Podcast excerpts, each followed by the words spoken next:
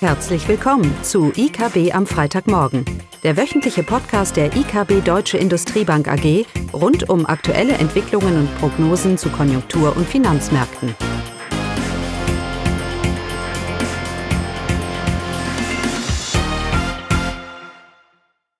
Willkommen zu IKB am Freitagmorgen. Diesmal wieder nur mit mir, Caroline, ferienbedingt. Ferien sind, gibt es immer noch in NRW. In Anlehnung unserer aktuellen Kapitalmarkt-News Inflation und Rezession, wohlstandsfördernde Politik gefragt, geht es heute um die Stärkung des Potenzialwachstums in Deutschland. Wir haben ja schon längere Jahre eine relativ schwache Wachstumsdynamik in Deutschland. Die guten Jahre nach der Finanzkrise wurden für Investitionen nicht genutzt, sodass ein erheblicher Investitionsstau zum Beispiel in der Infrastruktur besteht und zudem steht der Transformationsprozess zur klimaneutralen Wirtschaft an. Es gilt also, Wachstumspotenziale zu generieren, das heißt Angebotskräfte zu stärken, damit das Potenzial Wachstum zulegt und auch der Inflationsdruck nachlässt. Denn oft wird äh, zu Recht argumentiert, Fachkräftemangel und eine alternde Bevölkerung können den Inflationsdruck erhöhen. Denn das Angebotspotenzial der Wirtschaft wird durch fehlende Fachkräfte eingeschränkt, während die Nachfrage zum Beispiel durch einen erhöhten Bedarf an Pflege oder medizinischer Versorgung steigen wird. Unterm Strich ergibt sich also ein Ungleichgewicht. Angebot ist zu, das Angebot ist zu schwach, die Nachfrage zu stark, es entsteht Preisdruck und ohne eine mittelfristige Reaktion der Angebotsseite und einer Zunahme des Potenzialwachstums wird dies eben für Preisdruck sorgen.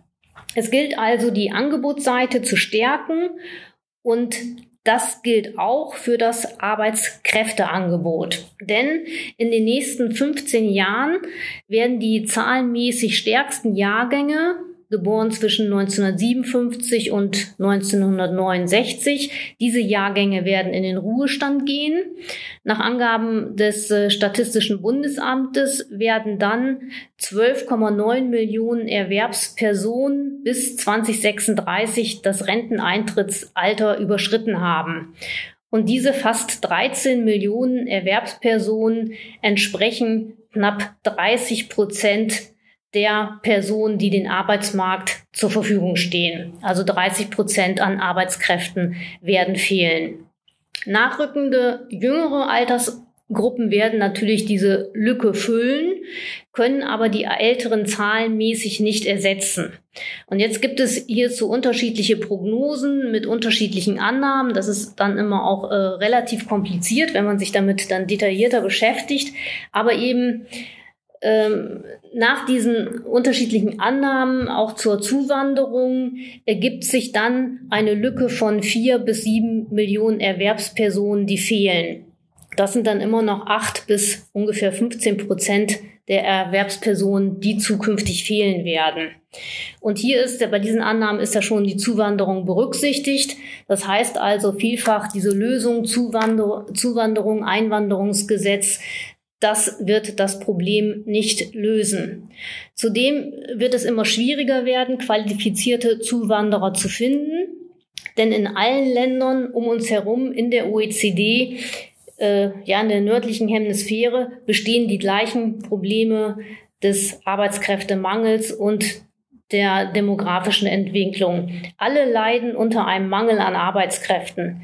Es wird äh, über kurz oder lang ein globaler Wettbewerb um Arbeitskräfte entstehen und eben auch nicht nur um Fachkräfte, sondern um, um Arbeitskräfte wird ein Wettbewerb entstehen.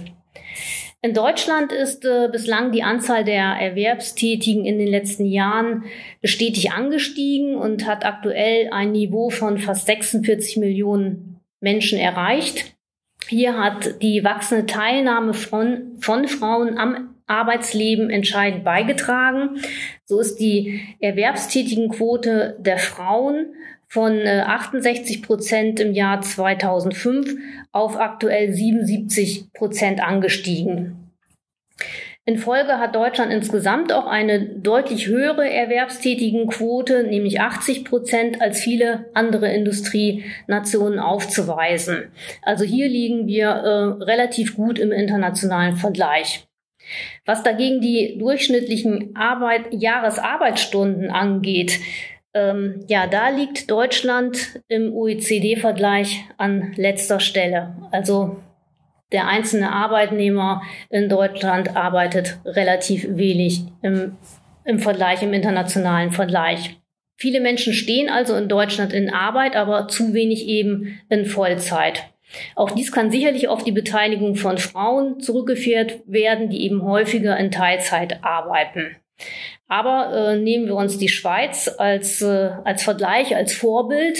Hier ist die Erwerbstätigenquote ebenfalls relativ hoch, ähnlich wie in Deutschland bei 81 Prozent. Aber äh, der Schweizer, der Durchschnittsschweizer arbeitet 200 Stunden im Jahr mehr als der Durchschnittsdeutsche. Das Ziel muss es also in Deutschland sein, Rahmenbedingungen zu schaffen, die nicht nur dem Rückgang der erwerbstätigen Zahl entgegenwirken, sondern die vor allem die Arbeitsstunden und die Produktivität je Erwerbstätigen erhöhen. Beispiele wären Rahmenbedingungen bei Familienbetreuung zu verbessern, steuerliche Anreize für Rentner und Überstunden oder Mehrarbeit zu schaffen aber auch technischer Fortschritt, Automatisierung zu nutzen, um Arbeitskräfte eben für andere Bereiche freizusetzen. Wir müssen uns dann sicherlich daran gewöhnen, dass beispielsweise im Einzelhandel automatisierte Kassen und keine Personen mehr kassieren. Und es gilt auch in Deutschland die Bildung zu intensivieren, denn auch hier ist Deutschland bei den Ergebnissen, Beispiel PISA-Studie, nur Mittelmaß aber wir sind auch bei den Bildungsausgaben im OECD-Vergleich auch nur Mittelmaß. Von daher sollten wir uns über die PISA-Ergebnisse auch nicht wundern. Ja, zusammengefasst, die Wirtschaftspolitik konzentriert sich zu stark darauf, die Nachfrage durch Transferzahlungen zu stützen. Dies mag in den vorangegangenen Krisen die richtige Strategie gewesen sein, Aktuell muss jedoch der Fokus auf der Angebotsseite liegen, gerade angesichts der strukturellen Herausforderungen wie Investitionsstau und Fachkräftemangel.